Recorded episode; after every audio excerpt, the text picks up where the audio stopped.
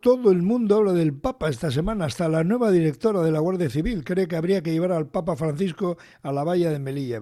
¿qué, oportunidad para estar callada, perdido horas, sabiendo además, como sabe, que está hospitalizado y tal. Bueno, Pedro Ontoso se entera de todo esto y mucho más como escritor y gran periodista que es eh, Pedro Egunon. Buenos días, ¿cómo estás? Eh, bueno, buenos días, Agustín, ¿qué tal? Muy bien. Bueno, pues a modo de telegrama te pido que me cuentes quién es este Hans Zollner que abandona este jesuita la comisión de abusos del Papa y denuncia falta de transparencia. ¿Quién es? Bueno, este es un, eh, ahora mismo estaba considerado como uno de los mayores expertos en la lucha contra la pederastia eclesial. Creo que hace, cuando justo cuando llega el pontificado Francisco, establece una, una comisión que es la Comisión para la Protección de Menores, y este es un poco el que la dirige. Entonces es una voz muy autorizada y además era el más activo en la lucha contra la pederastia eclesial. Y lo preocupante es que se ha ido dando un portazo, se ha ido dando un portazo, dice que, hay falta de transparencia. Es verdad que era, una persona, como lo que me cuentan, un poco engreída y un poco así, pero aún, así era una persona muy buena en esa batalla, con lo cual es una pérdida, yo creo que en ese sentido muy, muy negativa. Allí en el, en el Vaticano hay cuatro personas, es un cuarteto que es el que dirige toda esta, esta batalla, uno es el cardenal O'Malley, que sería un poco como el jefe. Luego estaría Zollner, el que acaba de marcharse. Luego estaría Charles Sticluna, que es un poco como el gran fiscal antipedrasta, que es el arzobispo de, Malta y va a ser yo creo que el próximo ministro de, doctrina de la fe, lo que era antes la antigua Inquisición. Y luego hay un español que es Jordi Bertomeu, un catalán, y esos cuatro son un poco los que lideran esa batalla, ¿no? Y una de esas patas, que es la de Zollner, jesuita, es la que se ha caído. Otra noticia nos habla de la lucha de facciones en el Vaticano, cosa que no, no parece rara porque cada día nos cuentan una, pero en esta ocasión presionan al Papa para que castigue a los obispos alemanes reformistas. Bueno, eh, siempre que surge una noticia del Vaticano, siempre hay una derivada que se está utilizada por los grupos antifrancisco, ¿no? En este caso es eh, eh, lo que es el sínodo alemán, que ha tomado decisiones muy muy valientes y muy comprometidas, como puede ser pues el de bendecir las uniones homosexuales en el altar o el tema de admitir a las mujeres en el sacerdocio o acabar con el celibato sacerdotal, ¿no? Entonces, eh, estos grupos los cardenales en concreto, lo que hacen es decir, esto eh, lo permite el Papa y tiene que zanjarlo ya, ¿no?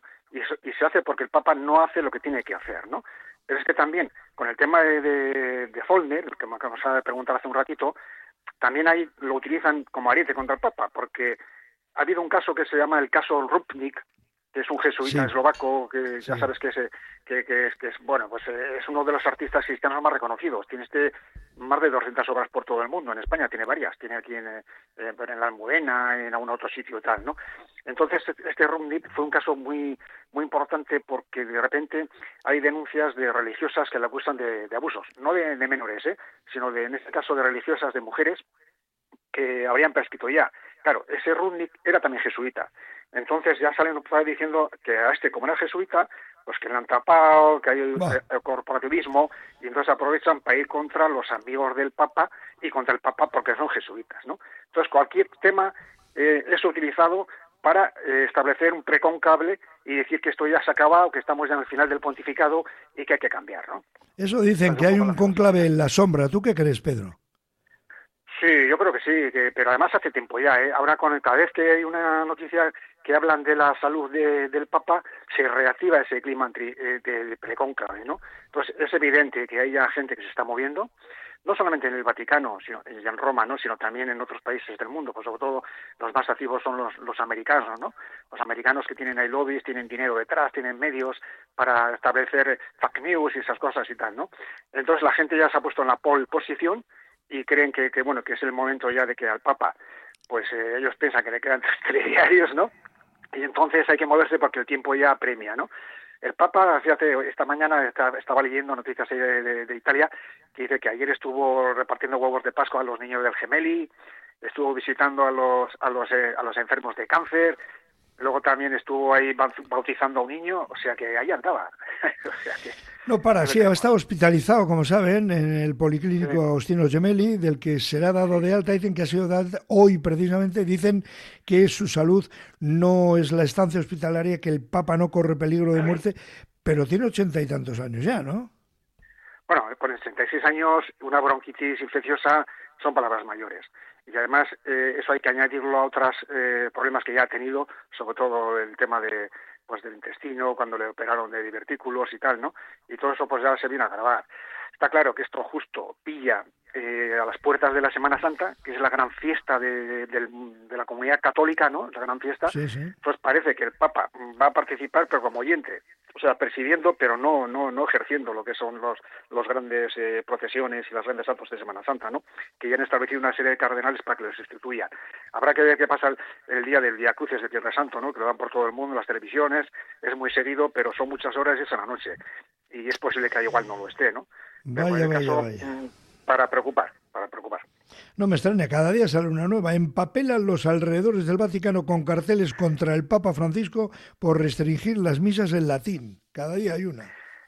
Sí, esa, eh, esa es otra de las cuestiones, ¿no? Eh, uno de los grandes puntos de, los, que los que están conspirando contra el pontificado se basan también un poco en ese decreto de que ha eliminado las misas en latín.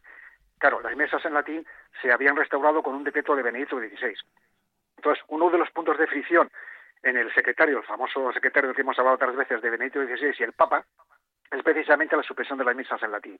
Entonces, ese es un, es un grupo minoritario, pero muy activo, también funciona en España, que están un poco con esa con esa mm, liturgia un poco ya eh, muy, muy antepasada, ¿no? Tipo legionarios. Pues, claro, claro, y entonces el Papa lo que ha hecho ha sido eliminar, porque él sí que cree que eso eh, puede organizar una división dentro de lo que es la comunidad eh, católica, ¿no? Y se acabó. Entonces sacó un decreto hace muy poco y dijo, se acabó eso. Incluso ha sacado ahora otro, otro documento para que se haga un seguimiento si, se está, si, eso se está eh, recogiendo o no se está recogiendo. Oh, porque hay obispos que, que, están en contra de eso.